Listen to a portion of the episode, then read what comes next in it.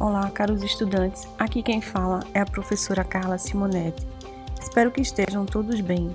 Chegamos ao nosso segundo podcast da disciplina de maquetes do curso de Design de Interiores, cuja temática é entender e testar o manuseio dos materiais, instrumentos e ferramentas apropriadas ao processo de execução de modelos tridimensionais. Nessa competência, estudaremos o início da confecção da maquete entenderemos que o processo de produção de uma maquete pode ser dividido em etapas que variam dependendo do tipo de maquete a ser feita. Cada fase do desenvolvimento irá necessitar de materiais e ferramentas específicas.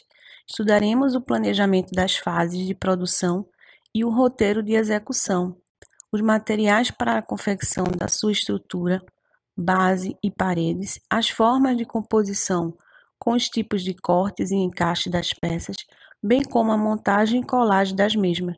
Estaremos estudando os materiais mais adequados e os tipos de pintura e textura que podemos fazer nas superfícies.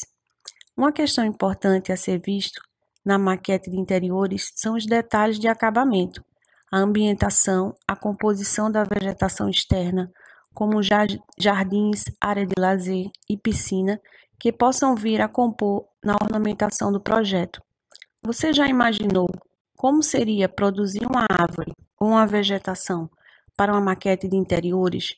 Pois bem, você terá a oportunidade de estudar o uso criativo de materiais que utilizamos no nosso dia a dia, que poderia ser descartado como lixo e que podemos, com o conceito sustentável, estar reaproveitando e gerando novo uso para incrementar a nossa maquete. Esse conceito pode ser aplicado no mobiliário, nos acessórios de decoração e em elementos construtivos.